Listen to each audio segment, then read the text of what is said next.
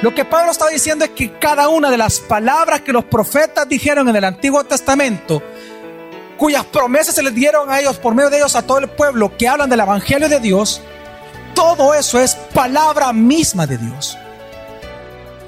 Bienvenido a Gracia y Verdad, un espacio donde aprenderemos sobre la palabra de Dios a través de las prédicas del pastor Javier Domínguez, pastor general de la iglesia Gracia sobre Gracia. En esta ocasión con el tema Romanos, capítulo 1, versículo 2. Parte 2.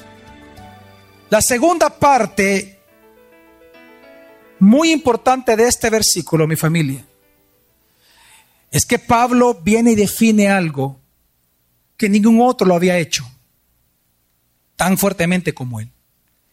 Viene y él dice que todo el Antiguo Testamento, y para nosotros también ahora el Nuevo Testamento que se está escribiendo entonces, todo es las santas que escrituras.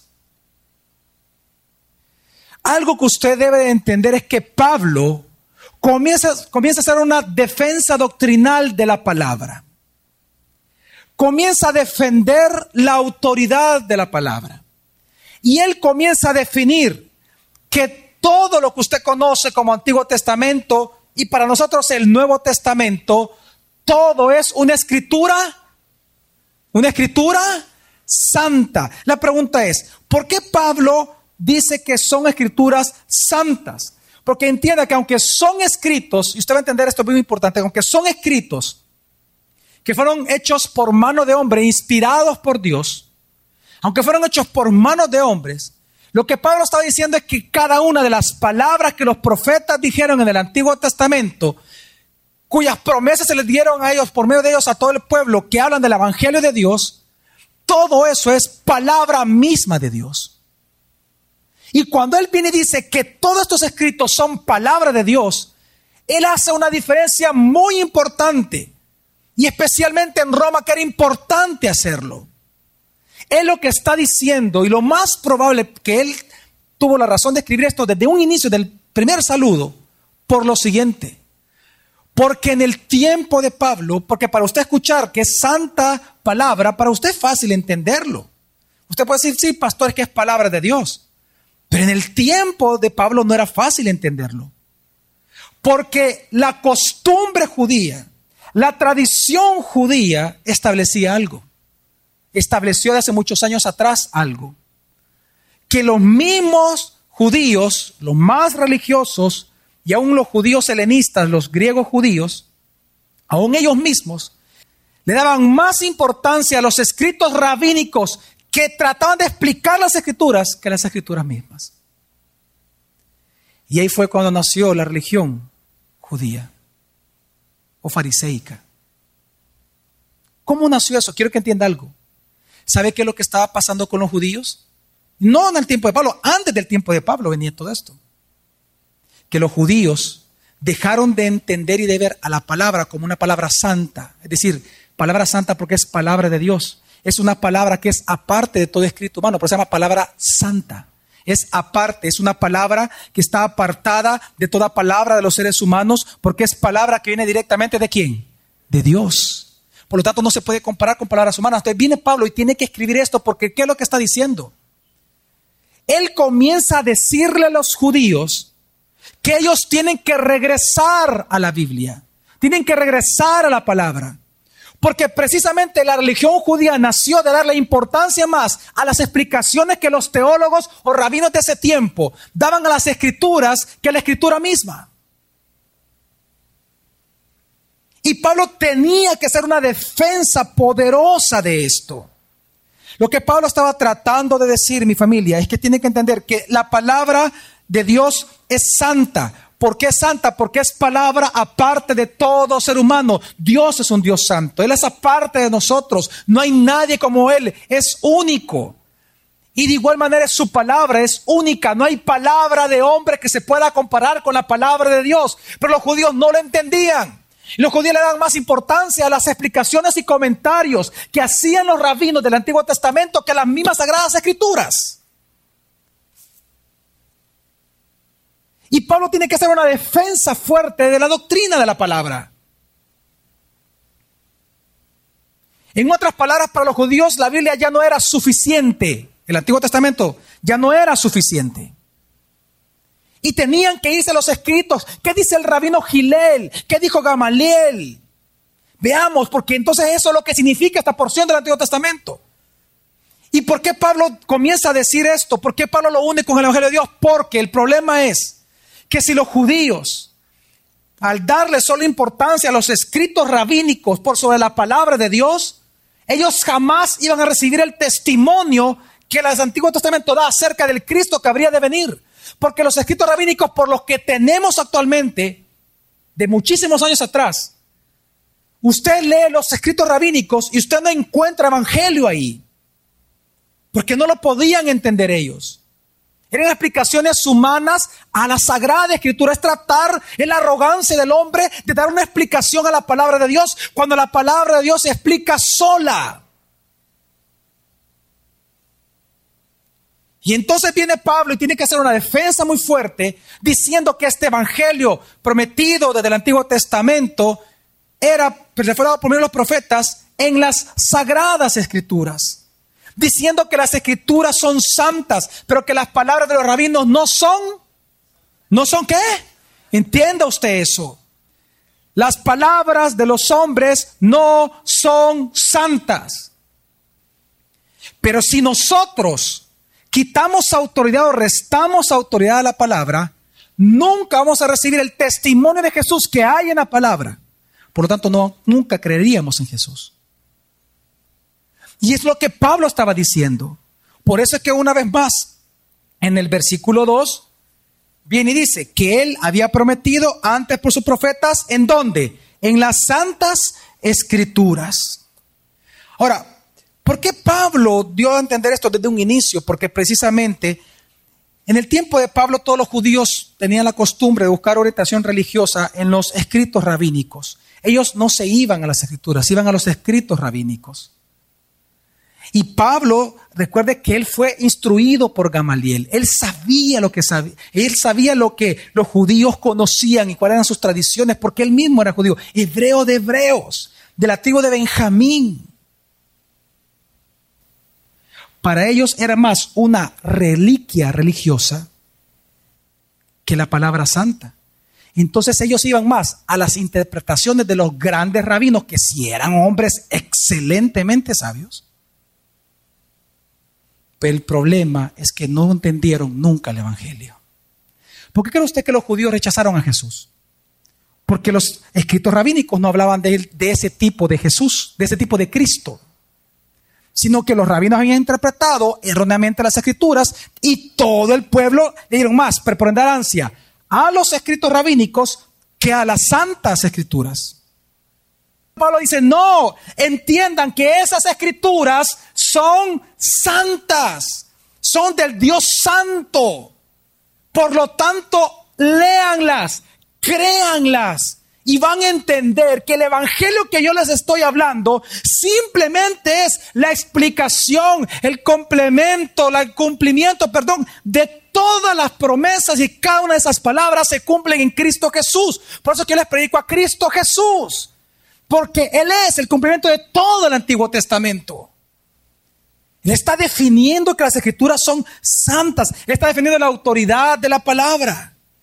Porque recuerde, ¿y por qué en Roma? Porque recuerde que en Roma fue la única iglesia, bueno, las únicas iglesias que se levantaron sin ningún apóstol. Sino que casi 20 años después de la, conversión de, de, todos ellos, fue que pudo visitar Pablo y fue el primero de todos los apóstoles en visitar. Luego llegó Pedro al final de sus días y murió. Lo interesante es que como nacieron así, había mucho error doctrinal y el problema es que muchos judíos al escuchar que sus propios familiares estaban convirtiendo al cristianismo, ellos comenzaron a judaizar. Y a los gentiles, los mismos cristianos judíos, a los mismos gentiles, a los mismos griegos, a toda la gente que estaba ahí en Roma, comenzaron a tratar de judaizarlo, decir, no, tienes que circuncidarte, tienes que cumplir esta ley, tienes que... O sea, Cristo no es, no solamente eh, eh, eh, es importante, sino que es necesario que tú hagas este, otras cosas que dice el rabino tal, que dice la, palabra tal, que dijo Moisés en tal lado, etcétera, etcétera, etcétera, etcétera. ante esa división entre los judaizantes y los gentiles cristianos, es que Pablo escribe esta carta. Y por eso es que por esta división por los judaizantes es que él hace una defensa férrea de la palabra y dice, no, la ley ahora ya no es importante cumplirla para justificación, porque la justificación delante de Dios ahora es por medio de la fe y de la fe puesta en Cristo Jesús. Pero si ustedes no leen las escrituras, si ustedes no van a las santas escrituras, entonces nunca van a recibir el testimonio de que ese Jesús que yo estoy hablando es el Cristo. Es que Pablo estaba defendiendo la deidad de Jesús, que Él es el Cristo, el enviado por Dios, el ungido por Dios. Pero le decía, pero ustedes no me van a creer a mí, no van a creer en Jesucristo si no creen a las escrituras, porque Él es el que cumple las escrituras. En Él se cumplen todas las promesas. Y era precisamente por la gran división que había en ese entonces. Es que miren, esto que le estoy diciendo es tan delicado, que no solamente en nuestros días pasa, desde el tiempo de Jesús pasaba. ¿Cómo sabemos que Pablo, que escribió 15, 20 años después de la muerte de Jesús esta carta, menciona esto, ¿cómo sabemos de que antes de él también existía esto? Por las palabras de Jesús. ¿O no se acordará usted que Jesús peleaba con eso? Jesús todo el tiempo les decía a los judíos y a los fariseos, les daba a demostrar que ellos no le creían a las escrituras.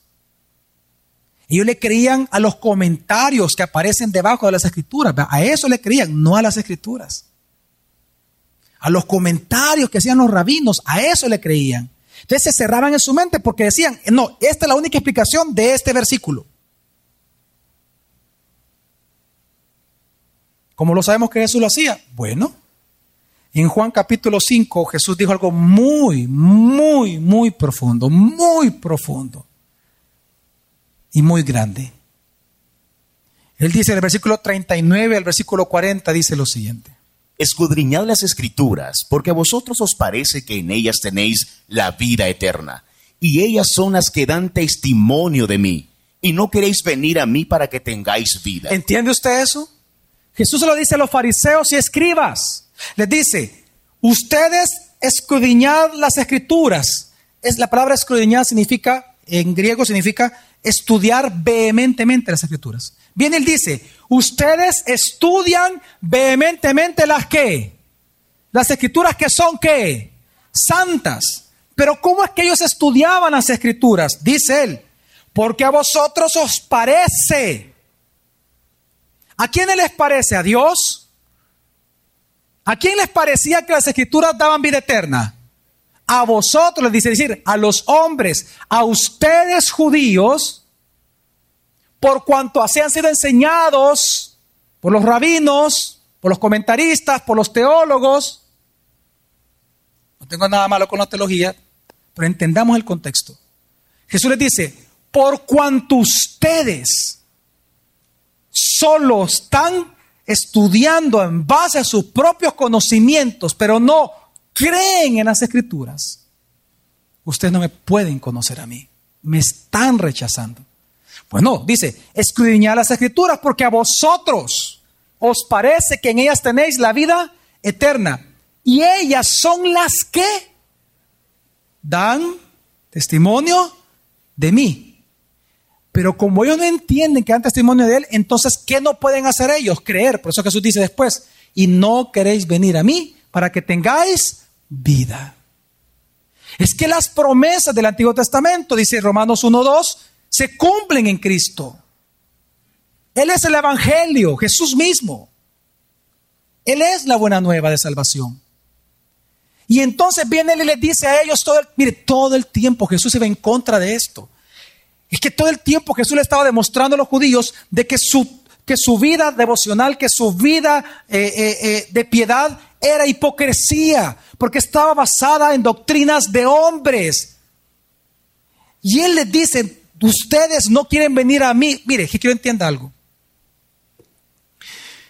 Usted aquí de la Biblia puede sacar muchas cosas. Usted puede sacar de la Biblia valores, principios, instrucción para ser un buen padre, instrucción para ser un buen hijo, instrucción para muchas cosas. Pero el propósito de Dios dar las escrituras no fue eso. No fue esto, no fueron principios de vida.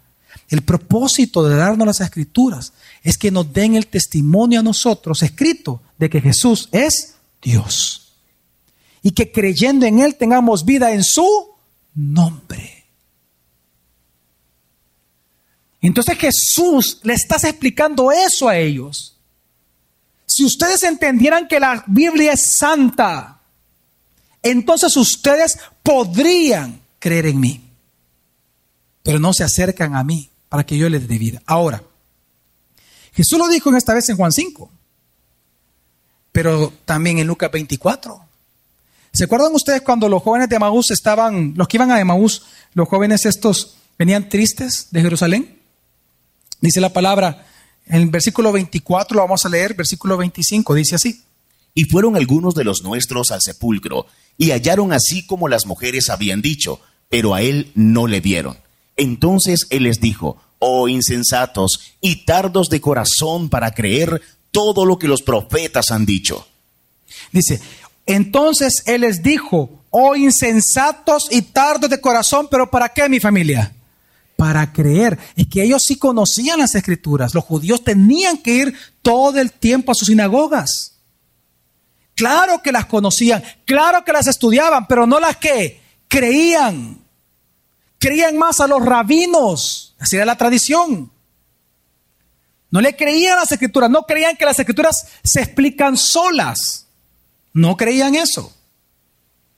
No creían que las escrituras eran suficientes, no. Necesitaban de la explicación del rabino Gilel, Gamaliel, fulano de tal, para entender, supuestamente entender. Pero Dios no quería que entendieran, quería que creyeran. Y luego se comienza a entender. Y es que es interesante que cuando dice esto a los de Maús, a estos jóvenes, luego viene ellos y en el versículo 27 dice al 32, 27 y 32 dice así. Y comenzando desde Moisés y siguiendo por todos los profetas, les declaraba en todas las escrituras lo que de él decía. ¿Entiende usted? Él comenzó a decirles que todas las escrituras hablaban de él. ¿Y qué provocó eso en el corazón de estos jóvenes? Y se decían el uno al otro, ¿no ardía nuestro corazón en nosotros mientras nos hablaba en el camino y cuando nos abría las ¿Y escrituras? cuando, cuándo? ¿Cuándo qué? Cuando nos abrían las que son qué? Santas. Es palabra de Dios. Es palabra de Dios. Hay que creerla, hay que someternos. Es palabra de Dios. No se puede cuestionar. No podemos cuestionar la palabra. Tenemos de someternos, sujetarnos a ella. Porque es la palabra viva de un Dios vivo. Es la palabra santa de un Dios santo.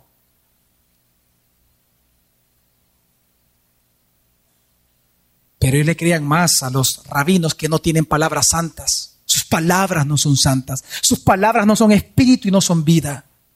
Las palabras de los hombres no se pueden comparar con las palabras de Dios. Usted no puede poner a la par de la Biblia o un comentario y ponerlo por la misma autoridad. No, no, no. Porque la palabra de Dios es santa, aparte, totalmente aparte, única. No se puede comparar.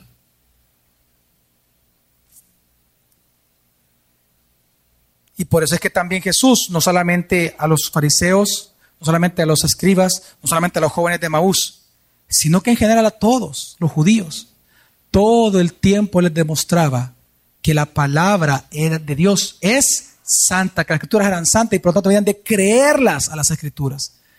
Mateo capítulo 5, acompáñenme todos por favor. ¿Qué dice el versículo 21, por ejemplo? ¿Qué dijo Jesús ahí? Oísteis que fue dicho a los antiguos, no matarás, y cualquiera que matare será culpable de juicio. 22. Pero yo os digo, Pero yo qué? ¿Cómo dijo Jesús? ¿Cómo dijo Jesús? Oíste que fue dicho a los antiguos. Usted puede ver que Jesús en cada momento, en cada instante decía esta frase. Ustedes han sido enseñados en esto, pero yo les digo otra cosa. Y recuerde que lo que Jesús hablaba era palabra de quién? De Dios. Y siempre él citaba las escrituras. Entonces viene él dice, A ustedes les enseñaron los rabinos esto de tiempos antiguos. Los sacerdotes, las personas. Pero yo les digo. Una pregunta. El versículo 21 es un principio malo. Es malo para el ser humano catar esta orden. No matarás. Y cualquiera que matare será culpable de qué? De juicio. Ese agregar y cualquiera que matare será culpable. ¿Es malo eso? No. Pero como le agregaron a la palabra de Dios, la invalidaron, la adulteraron poniendo pensamiento de hombre y enseñándola como doctrina de Dios, entonces Jesús viene y dice, están errados. Sigamos, por ejemplo, en el versículo 21, hoy el versículo 27, por favor, rápidamente, ¿qué dice? Oísteis que fue dicho, no cometerás adulterio. Pero yo os digo que cualquiera que mira a una mujer para codiciarla, ya adulteró con ella en su corazón. Cuando usted lee la historia detrás de estas palabras de Jesús, encontrará que los rabinos tenían una interpretación muy diferente al versículo que dice 27 acá, a lo que Jesús estaba tratando de decir con respecto a, a esta porción del Antiguo Testamento. Recuerde que todas las escrituras no fueron dadas para testimonio de quién? De Cristo. Pero los rabinos nunca más entendieron eso. Luego que dice el versículo 31, una vez más. También fue dicho, cualquiera que repudia a su mujer, dele carta de divorcio. Versículo 32. Pero yo os digo que el que repudia a su mujer, a no ser por causa de fornicación, hace que ella adultere, y el que se casa con ella, repudiada, comete adulterio. ¿Entiende? Dice, también les fue dicho a ustedes, pero yo digo, corrigiendo todos los errores doctrinales, todos los errores, que para ellos eran verdades absolutas para los judíos, pero Dios sabía que no era verdad absoluta. Una vez más, versículo 33. Además, habéis oído que fue dicho a los antiguos, no perjurarás, sino cumplirás al Señor tus juramentos. Pero yo os Hasta ahí. Versículo 38. oísteis que fue dicho ojo por ojo y diente por diente. Pero yo os digo, Y versículo 43. oísteis que fue dicho, amarás a tu prójimo y aborrecerás a tu enemigo. Pero yo os digo, ¿Qué estaba haciendo Jesús, mi familia? Jesús lo que estaba haciendo es demostrándole a cada uno de los judíos que lo escuchaban a él, de que todas sus prácticas y toda su religión era vana. Y que su vida devocional, su vida de piedad, era basada en doctrinas de hombres y por lo tanto era asquerosa delante de Dios. Él les estaba demostrando de que ellos creían en una en una mentira y no en la verdad revelada en la palabra del Señor. Por eso es que él fue enérgico, porque cada una de las ordenanzas del Antiguo Testamento, leyes y promesas, en él se cumplían. Eran la antesala al verdadero evangelio. Era el anuncio del evangelio, pero ellos no entendían, porque no creían en la palabra. Ellos, es que mire, cuando usted, por ejemplo, como cristiano, usted no se somete a la palabra, sino que usted pone por encima lo que dice la palabra, o usted se cierra a lo que dijo fulano de tal con respecto a un versículo de la Biblia, usted se cierra eso ya, y ahí esos, y esa es toda su verdad, y solo ellos tienen la verdad, y los demás no tienen la verdad. Cuando usted hace, usted está invalidando la palabra. No lo digo yo, lo dice la Biblia. Invalida la palabra. Acompáñeme por favor a Mateo 15, ahí mismo, Mateo 15. Versículo del 4 al 9. Por eso Jesús fue enérgico, porque estaban invalidando la palabra. Es que somos tan arrogantes que los comentarios de hombres le quitan la autoridad a la palabra para nosotros muchas veces. Y nuestras acciones lo dicen, no nuestra boca únicamente, nuestras acciones. Jesús se refiere a esto en Mateo 15, del 4 al 9, dice, porque Dios mandó diciendo, honra a tu padre y a tu madre, y el que maldiga al padre o a la madre muera irremisiblemente. Pero vosotros decís, cualquiera que diga a su padre o a su madre, es mi ofrenda a Dios todo aquello con que pudiera ayudarte, ya no ha de honrar a su padre o a su madre. Así habéis invalidado el mandamiento de Dios por vuestra tradición. así habéis qué? vosotros habéis quitado autoridad al mandamiento santo. ¿Por qué? ¿Por causa de qué, mi familia? De vuestras qué? Tradiciones humanas. Hipócritas, bien profetizó de vosotros Isaías cuando dijo, este pueblo de labios me honra, mas su corazón está lejos de mí. ¿Por qué? Pues en vano me honran, enseñando como doctrinas mandamientos de hombres.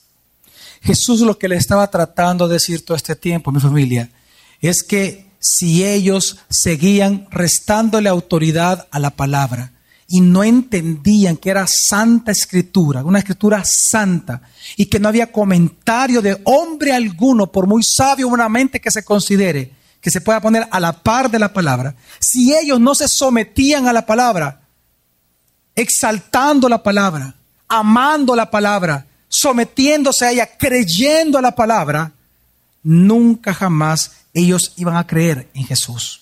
Nunca.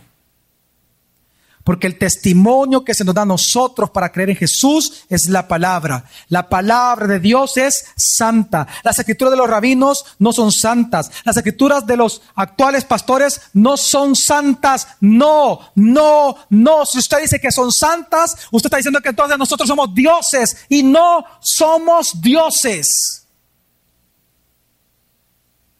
No lo somos. La palabra de Dios es santa. son únicas, son bellas, son preciosas. Son vida, son espíritu. Las suyas y las mías no lo son. Ni la de estos hombres. La palabra de Dios es santa. Esa parte es única grande, maravillosa. Por eso es que Pablo hace un énfasis muy fuerte en decir que el Evangelio del Señor, el Evangelio de Dios es aquel cumplimiento de todo el Antiguo Testamento, de todas las promesas del Antiguo Testamento que Dios trajo por medio de sus profetas en las sagradas escrituras y que este cumplimiento era en la persona de Jesús. Y él trataba de decirles, si ustedes no regresan a la palabra, si ustedes no consideran a las escrituras como santas, no le crean a las escrituras, entonces no van a creer en Jesús nunca, ni van a entender que mi evangelio no estoy abrogando a Moisés, no estoy en detenimiento de Moisés, no. Sino que lo que les estoy predicando es lo mismo que Moisés habló, solo que estoy hablando del cumplimiento de todo eso que Moisés habló. ¿Me doy a entender? Pablo está diciendo, miren, Moisés habló sí, pero yo estoy hablando de lo que Moisés dijo, pero en su cumplimiento, en Cristo Jesús. No es un evangelio nuevo. Era el evangelio prometido hace muchos años. Pero ustedes no quieren ver porque no son santas para ustedes las escrituras. De labios honran a Dios porque ustedes buscan piadosamente a Dios porque de chiquitos se les enseñó que tienen que buscar a Dios, pero no lo hacen porque consideran que la Biblia es santa, no se someten a ella porque no creen que la Biblia es santa. Gálatas 3 del 15 al 19 dice así. Hermanos, hablo en términos humanos. Un pacto, aunque sea de hombre, en vez una vez ratificado, nadie lo invalida ni le añade. ¿Nadie qué? ¿Lo? Quiere decir, nadie le quita autoridad, ¿verdad? Ni le añade a un pacto. Sigue. Ahora bien, a Abraham fueron hechas las promesas, y a su simiente no dice y a las simientes, como si hablase de muchos, sino como de uno, y a tu simiente, la cual es Cristo. La cual es Cristo. A Él y en Él se hicieron las promesas. Por Él se van a cumplir todas las promesas. Y en ese contexto viene Pablo y dice, Esto pues digo, el pacto previamente ratificado por Dios para con Cristo, la ley que vino 430 años después, no lo abroga para invalidar la promesa porque si la herencia es por la ley, ya no es por la promesa, pero Dios la concedió a Abraham mediante la promesa. Entonces, ¿para qué sirve la ley?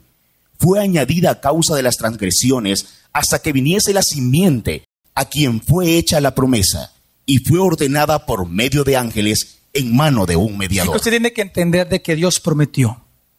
Pero al ver la promesa, al ver las transgresiones de los pueblos, el pecado del hombre, después de Dios prometer vida por medio de la simiente de Abraham, que es Cristo, tuvo que entregar la ley. Dice la palabra que una vez Moisés recibe la ley, el problema es que los hebreos, después siendo judíos, vienen ellos y comienzan todos ellos a darle una sobrevaloración a esto y no se dan cuenta que el objetivo de Dios de entregar la ley no era hacerlos perfectos, era que se dan cuenta de su necesidad que tenían de aquella promesa que le prometió a quién? Abraham, de recibir vida, pero ¿qué? Por medio de la simiente, no por medio de la ley. Pero ellos se olvidaron de eso. Y entonces comenzaron todos los rabinos y todos los estudiosos a sacar pequeñas leyes o subleyes que apoyaban las principales. Y entonces todo el pueblo entendió o quiso entender por las enseñanzas de sus maestros de que precisamente esa es la manera de cumplir con Dios, pero se olvidaron de la simiente, se olvidaron de la promesa. Entonces, por eso es que Pablo tiene que otra vez en Gálatas hablar de lo mismo que está hablando en Romanos, exactamente lo mismo. Comprobando que la ley no es mala, al contrario, fue necesaria para mostrarnos nuestra necesidad de vida en nuestro espíritu, pero es por medio de la simiente de la promesa del Evangelio de Dios que es Cristo.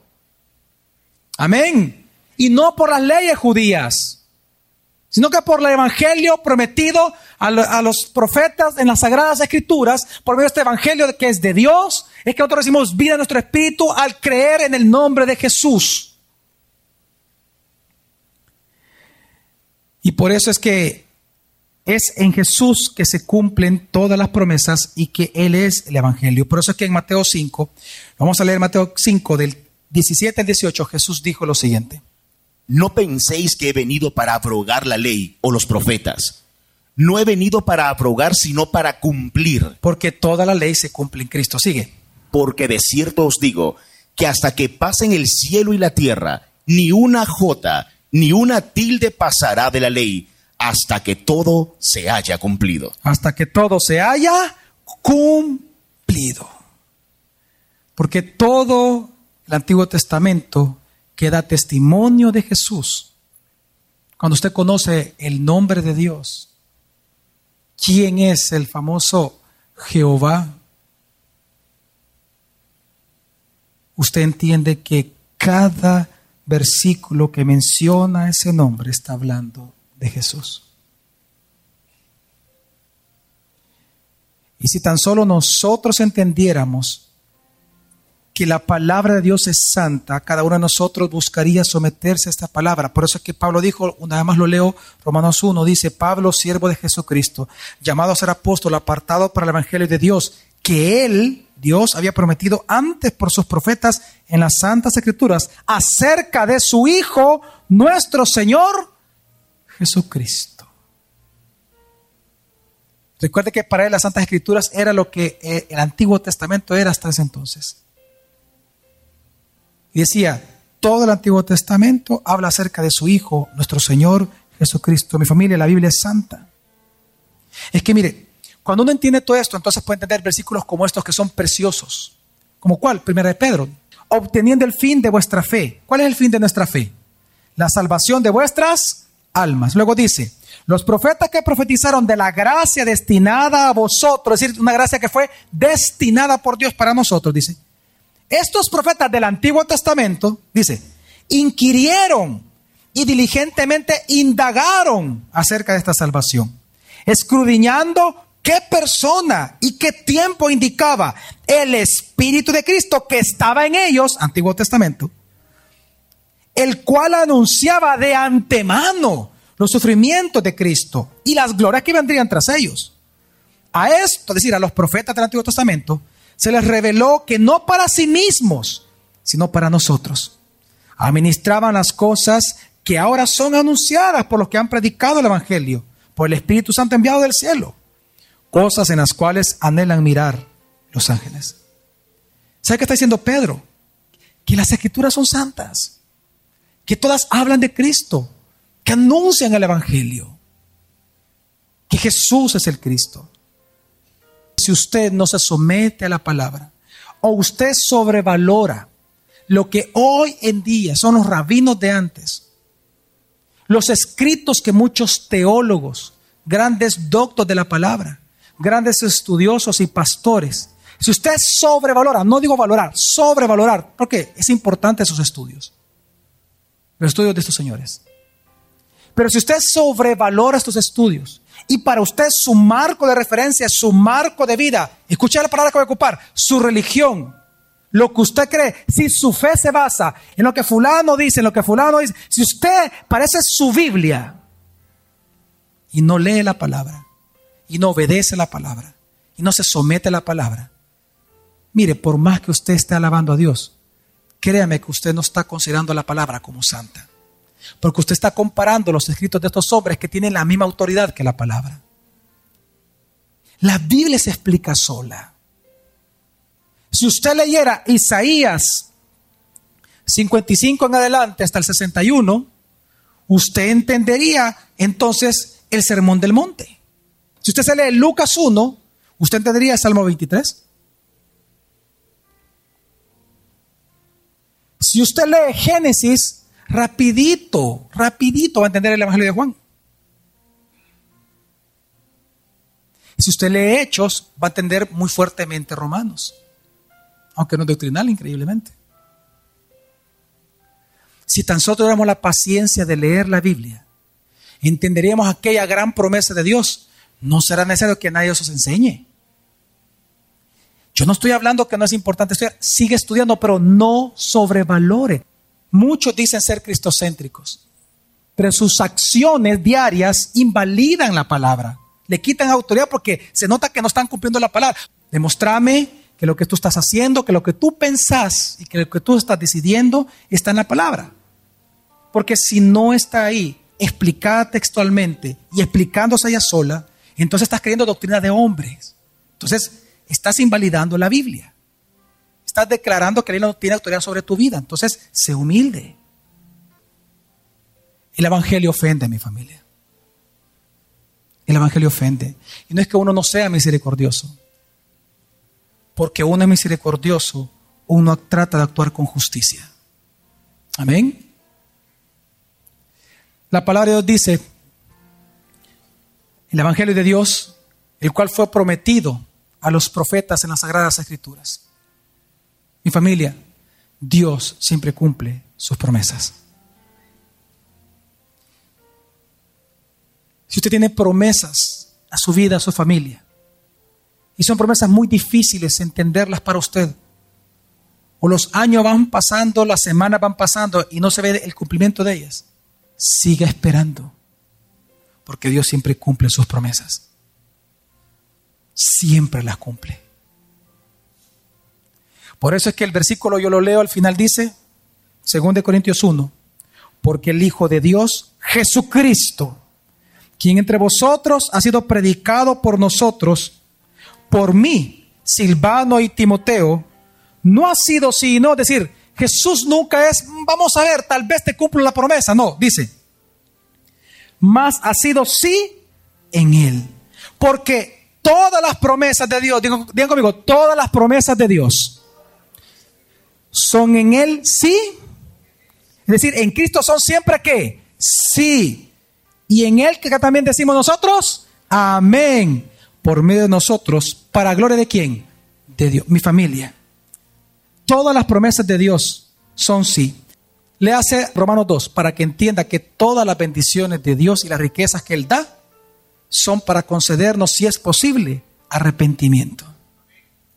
Para que entendamos que aún en su bondad nosotros no merecemos absolutamente nada de Él, mas Él por gracia y misericordia nos da todo en Cristo Jesús. Amén. Dios siempre cumple sus promesas, mi familia. La próxima semana continuaremos aprendiendo más sobre la palabra de Dios. Gracia y verdad con el pastor Javier Domínguez es una producción de la iglesia Gracia sobre Gracia. Puedes encontrar más recursos como este en nuestra página web, graciasobregracia.org.